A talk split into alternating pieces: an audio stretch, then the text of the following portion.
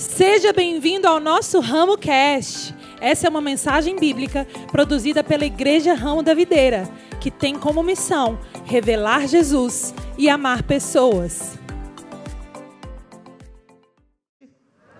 Mas as paredes ajudam a gente a ser igreja. Você está aqui comigo? E você entende que fisicamente nós temos uma limitação. Né? Essa sessão das 16 já é fruto disso que eu estou falando. O culto das 18, a sessão das 18, ele tem uma limitação. Então nós abrimos esse espaço em outro horário para que aquilo que Deus quer fazer no sentido espiritual não seja limitado por algo que é físico, natural. Então, pastor, fisicamente, naturalmente as coisas podem impedir o reino espiritual? Sim. Por exemplo, quando a gente não tem espaço físico para mais e mais pessoas serem alcançadas. Então, o fato da gente abrir um novo né, horário é justamente para que fisicamente exista um espaço para que algo espiritual aconteça. E a gente pode pensar isso também. Vai chegar um momento que a gente vai chegar a ter seis cultos aqui no domingo, amém? amém. O amém está fraco. A nossa visão, amém? E nós colocamos aí no nosso plano para esse ano de consolidar essa sessão das 16 e eu quero agradecer você que é fiel nesse, né, nesse horário. E nós cada vez vamos incentivar mais e mais pessoas estarem aqui. Mas nós vamos, não vamos parar no das 16, depois vamos abrir mais e mais sessões. Mas vai chegar uma hora que, mesmo assim, foi limitado. E aí, pastor, para onde é que a gente vai? A gente vai precisar expandir as tendas, alargar as tendas. E essa jornada é sobre isso. É sobre a gente não limitar o reino do Espírito no sentido natural, quando a gente não tem capacidade para que Deus coloque mais pessoas. Você está aqui comigo? Então, quando você pensar em igreja prosperar, bata a mão aí no peito e diga: está falando comigo. Porque se igreja não é parede, igreja é quem? É você, abençoado. Às vezes fica, ah, pastor, está vindo aí, quer que a igreja prospere como se fosse algo. Gente, igreja prosperar nada mais é do que você, que é membro do corpo, prosperar. Se cada um aqui prospera, a igreja prospera. E eu não estou falando de parede. Parede é consequência da nossa prosperidade. Eu estou falando e declarando que você vai avançar e prosperar. Como a palavra diz, onde você plantar, planta dos seus pés, vai florescer, vai prosperar, vai avançar. E é isso que, como pastor, eu desejo para a sua vida, amém? E aqui eu vou justificar pela palavra o porquê que eu tenho certeza que nós vamos prosperar como igreja. Você está pronto? Então, pega aí três chaves que justificam. Pastor, justifica aí por que você está crendo que a gente vai prosperar como igreja. Porque a primeira coisa, nós somos generosos. O amém diminuiu. Nós somos generosos. O que é generosidade, gente? O que é generosidade, gente? A gente está desenvolvendo algo, eu quero que você me ajude a pregar. Nós estamos no entendimento que generosidade não é o que nós temos, mas é quem nós somos. Então, generosidade não tem a ver com a sua conta bancária. Ela vai crescer quando você entender que você é generoso. Então nós estamos desenvolvendo esse entendimento. Então a generosidade é a primeira coisa que justifica a prosperidade de alguém. Quando você começa a exercer generosidade, você está começando a prosperar. Amém? Porque tudo começa com esse entendimento da sua identidade. Porque eu sou, eu tenho, porque eu tenho, eu planto, porque eu planto, eu colho, porque eu colho, eu transbordo. E porque eu transbordo, a coisa começa a voltar de, tudo de novo para a minha vida. Amém? E o versículo em Atos capítulo 20, verso 35 é muito importante porque ele traz uma definição de algumas coisas que eu quero trabalhar com você. E o apóstolo Paulo ele fala o seguinte: em tudo o que eu falei. É isso que está escrito, gente? É em tudo o quê? Então não é sobre palavras, né? Não é sobre a gente falar, falar, falar, falar, falar, é sobre fazer, né? Porque aí, a, dá uma pausa aí. A primeira coisa que a gente tem que combater, se a gente quer avançar e quer exercer a generosidade, tem que parar de falar e começar a fazer. Obrigado pelo seu amém. O mundo está cansado de boas palavras. O apóstolo Paulo está dizendo assim: ó, em tudo que eu fiz. Em tudo que eu fiz. Ah, mas eu amo, eu amo a minha esposa, eu amo a minha igreja. E você fez o que pela sua esposa, pela sua igreja? Eu amo meus filhos, você fez o que pelos seus filhos? O apóstolo Paulo está dizendo aquilo que eu fiz, aí ele vai mostrar o que foi que eu fiz. Olha lá. Eu mostrei a vocês que, mediante a deitar na rede e deixar Deus operar o trabalho. Não, gente. O que, que ele fez? Ó, suor. Aqui, irmão, para prosperar é sangue, suor e lágrima e gordura, vai tudo. É mediante a trabalho árduo. Nós devemos ajudar os fracos. Lembrando as palavras de quem, gente? Vocês querem ouvir o que Jesus falou? Já que a missão dessa igreja é revelar Jesus para você, quer aprender com Jesus? Olha o que Jesus disse sobre ser generoso, sobre coração, sobre identidade. A maior felicidade em quê? em dar do que em receber. Isso aqui é a chave para o coração generoso. Quando é que nós seremos uma igreja generosa? No sentido geral. Quando o nosso coração se alegrar mais, quando a gente der algo, do que quando a gente receber algo. Cinco segundos para você refletir no que eu falei. Quando é, pastor, que nós vamos atingir a maturidade da generosidade, do coração generoso? Quando a nossa alegria, o nosso prazer é dar alguma coisa. Só que o que hoje a gente vê ainda estamos transformando, de uma maneira geral nas igrejas. É, eu vou para a igreja para buscar o meu milagre. Mas a gente tem que sim receber o milagre de Deus, mas a gente tem que crescer e amadurecer. Eu vou para a igreja para operar um milagre na vida de alguém. Vocês não querem que eu pregue, não? Anima aí, gente. Ó, oh, pastor, tem algum problema eu ir para a igreja receber o milagre? Não. Glória a Deus por isso. Eu recebo milagres todos os dias quando eu venho. O problema é quando isso é o fim da sua vida. Você só vai para receber. Jesus está dizendo, coração generoso, que particularmente é o coração que Deus se identifica, tá, gente? Deus ele olha para você e quando o seu coração exerce generosidade, Deus fala assim: eu me identifico. Por quê? Porque Deus ele poderia dizer: eu amo vocês, mas eu vou ficar aqui no céu, de boa. Não, eu amo vocês? Então, peraí, o melhor que eu tenho vai morrer por quem não merece. Vai morrer por quem nem, ninguém nem está pedindo. Ninguém pediu para Jesus vir. Foi Deus que disse: Eu vou dar. Isso significa um coração generoso. Então, Deus teve prazer, a palavra diz: Ele verá o fruto do seu penoso trabalho e ficará satisfeito. O fruto de quê, gente? Do trabalho.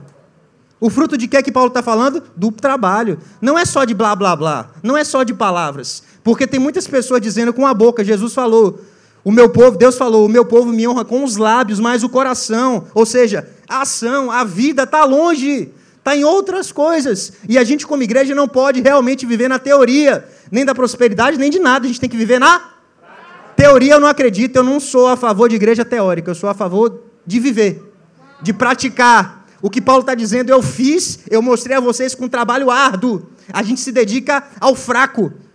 Como aí, como ele falou, para o fraco eu me sinto fraco, para o forte eu sou forte. A fim de que, gente? De ganhar alguns. A gente, como igreja, tem essa missão. A gente faz de tudo para ganhar alguns. A gente não vai ganhar todo mundo, mas a gente vai se esforçar, fazer de tudo, vai investir, vai suar, vai sangue, suor, lágrimas, tudo para quê? Para ganhar algumas pessoas. Essa é a nossa missão como igreja. Então hoje, no dia do compromisso, a gente vai fazer um exercício. Que exercício, pastor? De quem fala e de quem faz. Porque uma coisa é você dizer, pastor, conta comigo. Essa igreja é minha casa. É fácil falar. Agora eu quero ver, gente, quem aqui cozinha? Não é o caso da pastora, né? Eu gosto de vez em quando, fazer um risoto, alguma coisa. Eu tenho um cozinheiro Rodrigo ali, Maiara, cozinha bem pessoal. Mas quando a gente cozinha, se alguém falar mal da nossa comida, a gente fica chateado, né? E igreja é um pouquinho assim. O que a gente está fazendo agora é: vem cozinhar com a gente, vem meter a mão na massa aqui, porque, irmão, eu te garanto, quando você meter a mão na massa, você mais, nunca mais critica, porque é você que está fazendo. Se você constrói essa igreja, se alguém falar mal daquilo que você está com a mão na massa, na hora você vai dizer, em nome de Jesus, cala sua boca, eu estou fazendo parte desse negócio aí. Eu não aceito você falar mal da minha igreja. Agora você não vai ver uma pessoa assim que não meteu a mão na massa falando algo desse sentido ela vai ser aquela inconfortável. É, pô, essa comida aí que o pastor fez, é, não está legal, não. Eu acho que eu sei fazer melhor, porque não meteu a mão na massa. Então nós cremos e chamamos a existência uma igreja que quer meter a mão na massa. Uma igreja que quer fazer parte desse bolo, dessa construção, disso que nós estamos construindo aqui. Amém, gente? Amém. A segunda coisa que justifica por que, pastor, que nós vamos prosperar como igreja, individualmente e coletivamente. Porque nós somos visionários. Você já ouviu aquela frase que quem não sabe aonde quer chegar, qualquer lugar que chega tá bom? Ou quem não sabe para onde quer ir, qualquer lugar serve. E eu falei hoje de manhã lá em Vilas, por sinal, o culto foi sensacional lá, graças a Deus, Vilas está avançando. Eu falei, quem aqui é casado? Mais uma vez, cadê os casados? Pronto, eu vou falar para casado porque essa é a minha realidade, mas o Play também está comigo, daqui a pouco você vai casar, tá certo? Não sei qual é esse exemplo, não. Mas eu vou falar o mesmo exemplo que eu dei lá em, em Vilas. Às vezes eu e Priscila a gente discute, ah, sexta-feira tal, a gente é o nosso dia de folga, vamos sair e tal. Você quer ir para onde, amor? Ela fala para mim, tanto faz, qualquer lugar. Aí às vezes a gente vai, eu escolho, chega lá, ela fala, não queria estar aqui não. Mas você acabou de dizer que qualquer lugar estava bom. Ou seja, irmão, pega isso aí, pega isso aí. Às vezes, às vezes, a gente chega, Deus na mira está muito ruim. Aí Deus te pergunta, você sabe onde é que você quer chegar? Gente, que aplaudir, aplauda. É para é Jesus, amém? Mas entenda uma coisa, irmão. Quando você não sabe onde é que você quer chegar, não reclame da vida, não. Porque quem é responsável pela sua vida é você mesmo. Se você não sabe onde é que você quer chegar, qualquer lugar tá bom, não reclame nem de Deus, nem de ninguém. Você é o responsável pelo seu destino. E Deus quer te ajudar a chegar lá. Eu vou te provar pela Bíblia. Vocês querem Bíblia? Para a gente não ficar aqui de blá blá blá, não é conversinha? Gênesis capítulo 13, verso 14. Uma das maiores histórias sobre visão que eu gosto da Bíblia é Gênesis 13, 14 diz o seguinte: Disse o Senhor a Abraão, depois que Ló se separou, separou o joio do trigo, né? Glória a Deus. Tem muito joio que precisando sair da sua vida, vem? De onde você está? Olhe para o norte, para o sul, para o leste, para o oeste. Olhe, olhe para todo lado. Toda a terra que você está vendo, diga vendo, darei a você e a sua descendência para sempre. Presta atenção. Literalmente, Deus colocou Abraão no monte e ele falou assim: Olha, os seus olhos conseguem enxergar para frente, para trás, pra... pronto. Onde você enxergar, eu vou te dar. Ou seja, Deus estava dizendo que a visão é importante para a gente tomar posse. Quem tem visão tem posse. Se você enxerga. Agora, deixa eu trazer algo. Isso aqui é a antiga aliança. Eu, vou, eu quero atualizar um pouco essa, essa visão nossa aqui para hoje.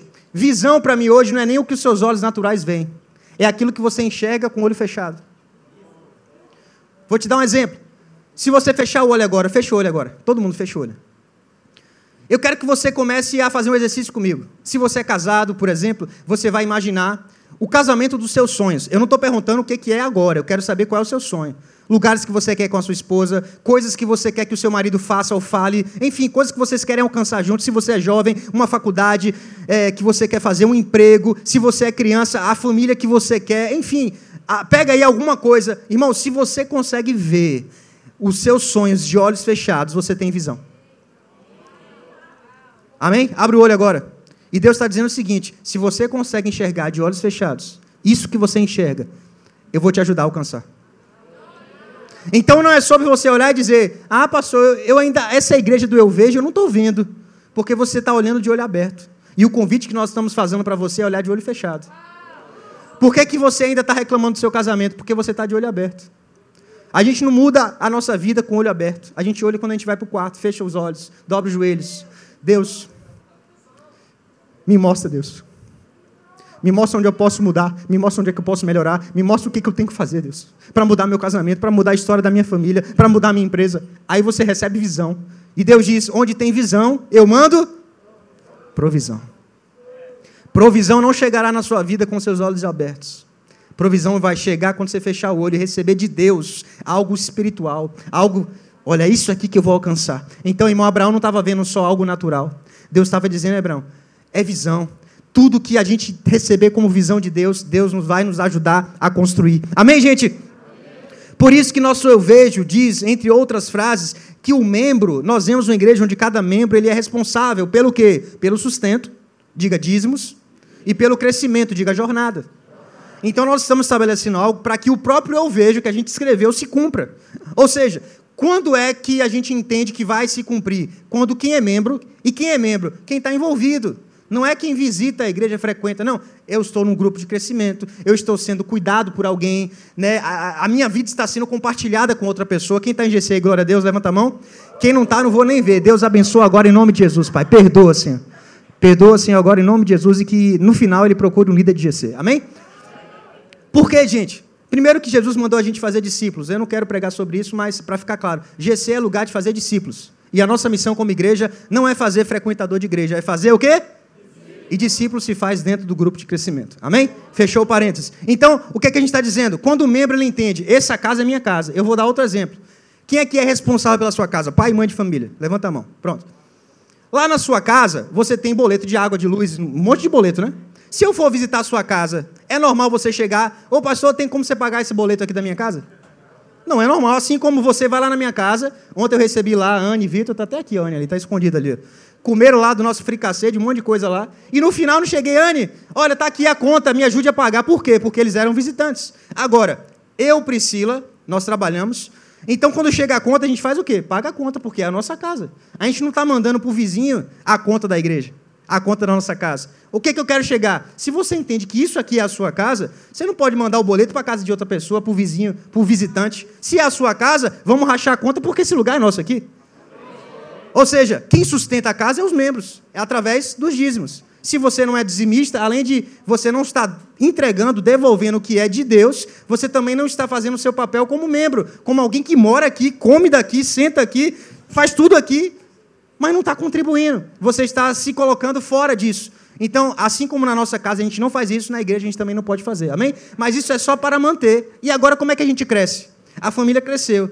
Em nome de Jesus, esse ano, Priscila e eu temos um sonho de ter mais um bebê. Você crê com a gente? Olha aí, vai orando aí, quem sabe, né? Cristal vai ter um irmãozinho aí ou irmãzinha, vamos ver. Mas, olha aí, menino, né? Estão profetizando, né? Se a gente começar a fazer igual a Jessé ou Abraão, ter muitos filhos, né? Alguém pegou aí? Vai chegar uma hora que a gente vai precisar crescer fisicamente como casa também. Então a gente vai precisar, além do básico, fazer alguma coisa para, rapaz, comprar uma casa maior. Então, como igreja é assim também. A gente não pode só manter, porque se manter, a obra ela paralisa. Então a gente precisa se comprometer não só com o mantimento, mas também com o crescimento para que a gente possa continuar sendo uma igreja de porta aberta. O que é igreja de porta aberta? Onde sempre mais um é bem-vindo, onde a gente sempre está querendo mais pessoas aqui nesse lugar. Você está comigo? Então, uma igreja madura que nós vemos, uma igreja que é visionária, são membros que se comprometem, comprometem com o dízimo, manutenção, mas membros que, que se comprometem com a jornada de expansão, de crescimento. Como a gente falou, um dia tem um terreno, por exemplo, aqui do lado, custa 3 milhões de reais. E não sou eu que defini, foi o dono que quer. Não estou dizendo se vale, se não vale, estou dizendo para você, para você entender. Ah, pastor, eu vejo essa igreja. Eu também vejo. Como é que isso sai do papel e vem para a existência? Se cada um, não é uma pessoa, é cada um. Dá o seu melhor, a gente chega nesse terreno e constrói um prédio de mais de 3 milhões. Os amém diminuíram, mas é normal. Mas você está comigo? Ah, pastor, e se a gente não for? Amém, eu estou tranquilo, porque eu estou fazendo a minha parte. O pastor não pode carregar o piano sozinho, nem a igreja sozinha. Se a gente vai, a gente vai junto. Se a gente não vai, a gente, se vai ficar, a gente vai ficar junto também. Se for, vai junto. Se ficar, vai ficar junto. Mas se cada um aqui fizer a sua parte, não importa valores. Irmão, entenda. Onde tem visão, Deus manda provisão. Mas se a gente não tem visão, o que é não ter visão? É a gente não é fiel no pouco. A gente não faz parte com o melhor que nós temos. Aí, irmão, se você não bota nada na mão de Deus, Deus é o Deus multiplicador, amém? Lembra da multiplicação dos cinco pães e dois peixes? Deus é Deus de multiplicação, você está comigo? Mas se não botar cinco pães e dois peixes, Deus vai multiplicar zero. Zero vezes o infinito é o quê? Ou seja, Deus é o infinito. Mas se você não bota nada, Deus não multiplica. Por quê? Porque não botou nada. Ele zero vezes infinito vai continuar sendo zero. Mas se você bota os seus cinco pães, os seus dois peixes, que era só um lanchinho de um garoto, Deus faz o seguinte: ei, tem visão visão de generosidade, visão de alargar, visão de abençoar, visão de transbordar. Eu, o Senhor, vou suprir todo mundo agora. Onde estão os garotinhos aqui que representam os cinco pães e dois peixes? Umas dez pessoas levantaram a mão, misericórdia, Deus. Brincadeira, gente. O terceiro e último ponto, que meu, meu tempo hoje é um pouco mais curto, daqui a pouco você vai entender por quê, é: nós vamos prosperar, porque a gente é uma igreja que faz. Fazemos a nossa parte. A gente não fica dizendo, ah, não, é o outro. Irmão, Diga comigo, começa em mim. Não é o outro, esqueça o outro. É você e Deus. Sou eu e Deus. É a nossa parte. Ah, pastor, mas e se fulano não fizer? Não é um pensamento que você tem que ter. Esqueça o outro, esqueça o pastor, esqueça o líder de GC. É você. Pense em você. Diga, eu vou fazer a minha parte. Se todo mundo pensar assim, acabou, todo mundo vai fazer. Mas se você ficar, eu vou esperar se o outro vai fazer ou não. Eu vou ver quanto é que o outro vai dar. Não, é você e Deus. Quanto é que você vai dar? Pergunte a Deus. E deixe Deus determinar. Amém, gente? Amém. Meu tempo já foi, mas vou fechar aqui. Dois minutinhos a gente fecha. Atos capítulo 2, verso 44. O louvor pode vir. Atos capítulo 2, verso 44. Diz o seguinte: Os que falavam muito da palavra da fé. Os que pregavam muito o evangelho. Não, gente, ó. Os que criam, diga crê. Crê é fé. Vamos lá. Crer significa ter fé, amém, gente? Mas não é fé de palavras, é fé de atitude. Quem crê tem atitude correspondente. Quem crê aqui? Então a gente tem que ter uma atitude. Qual é a atitude? Manter-se unido. O que é manter unido? É estar junto? É só a gente estar junto, estar unido? No estádio de futebol tem duas torcidas, está todo mundo ali junto no estádio. Eles estão unidos? Cada um torce para um time. Então aqui como igreja a gente pode estar junto e não estar unido. O que é unidade? Diga. Coração, visão e linguagem. Quando o nosso coração é o mesmo, a nossa visão é a mesma, a nossa boca vai falar a mesma coisa. Isso é ser unido. Não é só estar junto. Pode estar junto e ter joio e ter trigo. Misericórdia. E aí diz o seguinte: quando a gente está unido de coração, visão e linguagem, tudo nosso é comum. Tudo é de todos. A conta é de todos, a glória é repartida para todos, a tristeza é repartida para todo mundo, o peso é repartido para todo mundo, porque tudo é comum. A lágrima, a gente chora junto. A alegria, a gente se alegra junto. No sucesso, a gente está junto. Na derrota, a gente está junto. Por quê? Porque tudo é de todos. Isso para mim é ser igreja. Quantos creem comigo? Aí diz o seguinte: vendendo as suas. Perceba que eu creio, eu começo a agir, e o resto é meio. Ontem eu estava conversando com o Vitor Diane e ele falou assim que algumas pessoas olham para ele, Vitor, como que você fala normalmente de dinheiro? Ele falou, porque para mim dinheiro é só papel, é um meio. Por que, que a igreja fica tanto assim quando fala de dinheiro? Dinheiro. Eu falei algo e pega isso aqui, ó. O dinheiro na Bíblia tem que estar no seu bolso. A Bíblia diz onde estará, onde está o teu tesouro, tá, ali está o seu coração. Pegou? Onde está o quê? O tesouro, aí está o seu coração. Seu coração está aqui ou seu coração está aqui? Perguntar de novo: o seu coração está aqui ou está aqui? Qual a diferença, pastor? Se o seu coração está aqui, quando a gente fala sobre dinheiro e você entende quem nós somos, como caráter, o que nós queremos fazer, não tem problema, meu coração está aqui. Você não vai sair falando mal de ninguém e você vai fazer a sua parte, ser dizimista, ser ofertante, fazer jornada, fazer tudo. Mas se o coração tiver aqui, quando fala dinheiro, aí o coração aqui faz assim, ó, pu, pu, pu, pu, porque o coração está aqui, ó. Mas o coração do ser humano está aqui, irmão. Se você tem problema em ouvir falar de dinheiro, é porque seu coração está no lugar errado. E espiritualmente eu espero que Deus pegue aqui e faça assim, ó, vem para o lugar certo, irmão. Porque a gente não está falando sobre ter, a gente está falando sobre reter. O pastor Ramon falou sobre isso, muito bom. Então, irmão, essa igreja, ela distribui as necessidades porque o coração estava no lugar certo. Quem é que vai fazer parte da jornada? Quem está com o coração alinhado. Quem não vai fazer? Quem não está com o coração alinhado, porque está no lugar errado o coração. Amém, gente? Ser igreja, então, não é apenas ir à igreja. O pastor Ramon falou sobre isso, a gente tem, tem. E o que é que define a diferença entre um membro e um visitante? Diga comigo, compromisso. E nesse momento a gente já já vai fazer o nosso compromisso. Compromisso é o que define a diferença entre um membro de igreja e um frequentador e um visitante. Compromisso é aquilo que um marido tem com a esposa. É quando a coisa aperta, a gente não vai buscar outra família, não. A gente está junto, é compromisso, é aliança. Então, igreja é assim também. Não é só na hora do culto, na hora do ofertório você vai no banheiro. Não é comigo. É igual a gente ser casado ou participar de uma família e na hora que a, a família está passando por problema, ah, eu vou ali, eu vou no shopping. Deixa vocês se resolverem. Não. É na alegria e na tristeza. No amor. Enfim, essas coisas todas aí. Na pobreza, misericórdia e na riqueza, né? Por quê? Porque a gente está junto. Então, a minha oração nessa, nessa tarde, depois no outro culto das seis, é que a gente realmente se comprometa. Mais do que com a jornada, a jornada é consequência com a visão, com o entendimento de igreja, o que nós queremos construir. Como pastor, eu quero ver nesse momento a maior parte de pessoas aqui envolvidas, independente do valor. Claro que o valor ele vai nos ajudar a fazer muita coisa ou menos coisas, mas para mim é você meter a mão na massa. Se você meter a mão na massa, eu já estou feliz. Porque eu entendo que a igreja, a gente não está aqui só de teoria, a gente está vivendo a igreja. A gente está na prática. Amém, gente? Você pode ficar de pé, eu quero orar. Pai, feche seus olhos. Pai, em nome de Jesus. Nós entendemos, Pai, que essa jornada ela fala sobre coração, Pai. Nós entendemos, Pai, que ser generoso é quem você é, Deus. Feche seus olhos, igreja. Sabe que Deus, como eu falei, Ele poderia dizer: Eu amo vocês, e não ter feito nada mas ele se materializou, ele agiu, ele enviou o seu filho para morrer na cruz, para nos salvar. E talvez você esteja aqui comigo nessa tarde, você já veio alguns cultos, ou talvez hoje seja a primeira vez. E sabe que entregar a vida a Jesus é um passo que todos nós precisamos fazer. Eu já fiz. E eu preciso que você tome também uma decisão sempre olhando para Deus, para uma aliança com Deus. Não é ser simplesmente membro de uma igreja, não, é fazer um compromisso com Deus. É você entender Deus foi generoso comigo enviando Jesus para morrer por mim. Quando eu era pecador, Jesus me amou e Jesus está aqui e Ele quer que eu faça parte da família de Deus. Se você está aqui nesse lugar, nós vamos fazer duas orações. A primeira oração é para aqueles que estão entregando a sua vida a Jesus. A segunda oração para aqueles que vão fazer um retorno, estão voltando à casa de Deus, estavam desviados, afastados. E nós queremos fazer isso como igreja. Podemos repetir todos juntos, igreja?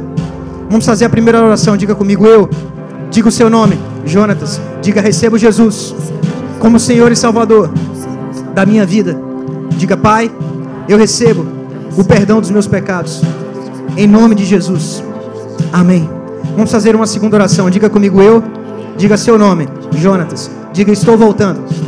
A casa do Pai, o lugar de onde nunca mais eu vou sair.